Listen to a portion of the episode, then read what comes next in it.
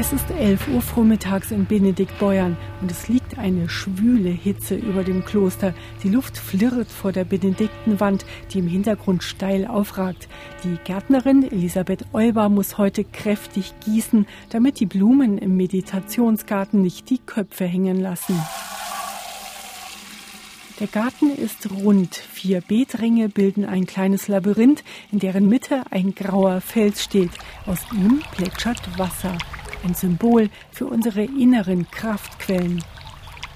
Weder Pflanze noch Mensch können lange ohne Wasser überleben, und der Gang durch das Labyrinth soll die Besucher dazu anregen, über das nachzudenken, was wirklich wichtig ist. Auf den ersten Blick erschließt sich das nicht. Viele Menschen, die durch das Gartenlabyrinth laufen, freuen sich einfach an den schönen Pflanzen. Er ist schön angelegt und jetzt bei dem traumhaften Wetter und der Kulisse ist es einfach schön, einfach hier mal durchzuschlendern. Die Kräuter sind mir halt aufgefallen, dass halt hier auch Brennnesseln neben Rosen stehen. Einfach die Vielfalt. Die herrliche Blumenpracht hier, Kräuterpracht. Und dann müssen wir sie ein bisschen reiben an die Kräuter und dann an die Nase halten, ganz fein. Jeder Teil des Labyrinths hat seine eigene Symbolik. Im äußeren Beetkreis sind Pflanzen, die die Sinne beeindrucken, etwa besonders auffallend riechen, wunderschön bunt sind oder sich interessant anfühlen. Zum Beispiel hier dieser Wollzies da drüben. Wenn man den anfasst, der ist ganz, ganz weich. Das ist wie wenn Sie so eine kleine Katze streicheln fast. Oder auch das Gras, das da drin ist, ist ein reines Ziergras. Verschiedene Glockenblumen haben wir drin, Phlox haben wir drin, die Schmetterlingssträucher. Im zweiten Kreis des Labyrinths wachsen Küchenkräuter wie Petersilie und Rosmarin, aber auch die Brennnessel, die nur fälschlich als Unkraut gilt. Die Brennnessel ist auch eine ganz alte Heilpflanze. Sie hat ja eine blutreinigende Wirkung, so als Frühjahrskur ist das ja sehr beliebt und bekannt. Man kann auch die Blätter entweder panieren und in der Pfanne rausbraten. Wir haben hier eine Mitarbeiterin, die macht Brennnesselchips. Da werden sie in Olivenöl gebraten in der Pfanne und dann nur noch, wenn sie kross sind, mit Salz und Pfeffer bestreut und gegessen. Ich habe aber auch schon viele ältere und alte Besucher hier gehabt, die halt dann auch erzählt haben, nach dem Krieg ist es einfach wie Spinat verwendet worden. Und die erzählen mir dann oft, oh ja, da muss man Brennnessel sammeln als Kinder. Und dann hat man da so ein Ersatzspinat damit gekocht. Erstaunliche Pflänzchen stehen dort, etwa das unscheinbare Cola-Kraut, das ein Verwandter der Eberraute ist, aber tatsächlich intensiv nach Cola duftet, wenn man seine Blättchen zerreibt. Aber auch die Kapuzinerkresse, deren neonrot leuchtende Blüten genauso essbar sind wie die Blätter. Elisabeth Euber ist die zu Salat und Butterbrot. Da sind Senföle drin, das schmeckt so ein bisschen auch nach Rettich oder Radieschen, so ein bisschen scharf.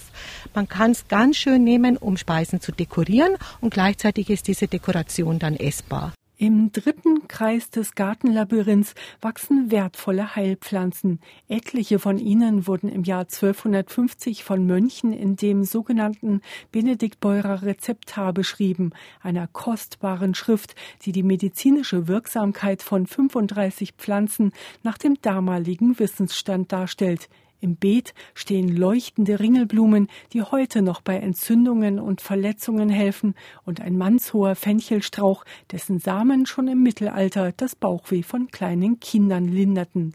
Damals wandten sich die Kranken hilfesuchend an die Klöster, denn dort sammelte sich das Wissen von Jahrhunderten, erklärt Pater Karl Geisinger. Das Wissen der Antike wurde von den Klöstern aufgenommen wurde weiterentwickelt. Hier konnte man experimentieren.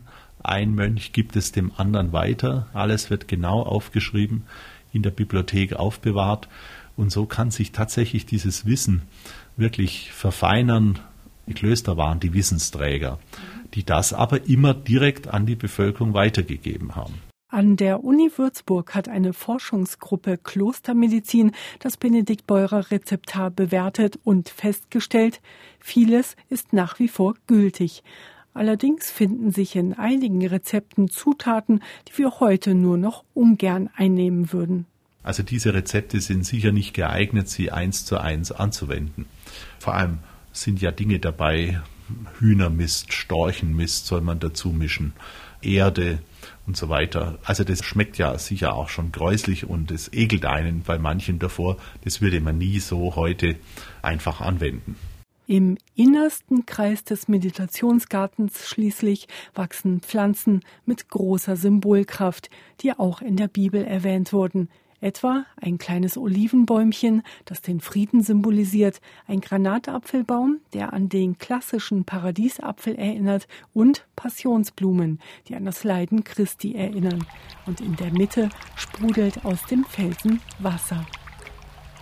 Elisabeth Euber sitzt an lauen Sommerabenden gern auf dem Holzbänkchen in der Mitte des Gartens, schaut auf das sprudelnde Wasser des Quellsteins, auf die hohen Königskerzen, die in der Dämmerung golden leuchten, und zur Benediktenwand in der Ferne. Das Plätschern des Brunnens beruhigt sie. Kostbare, stille Momente erlebt sie hier. Auch da liegt eine gewisse Symbolik dahinter, die Symbolik des Wassers für Reinigung, für Erneuerung. Und man kann natürlich über sein eigenes Leben reflektieren, wenn man hier durchgeht. Und man kann sich am Ende eben auch fragen, was ist meine Quelle, was gibt mir Kraft in meinem Leben? Und so ist es eben gedacht, dass es auch diesen Hintergrund dann hat.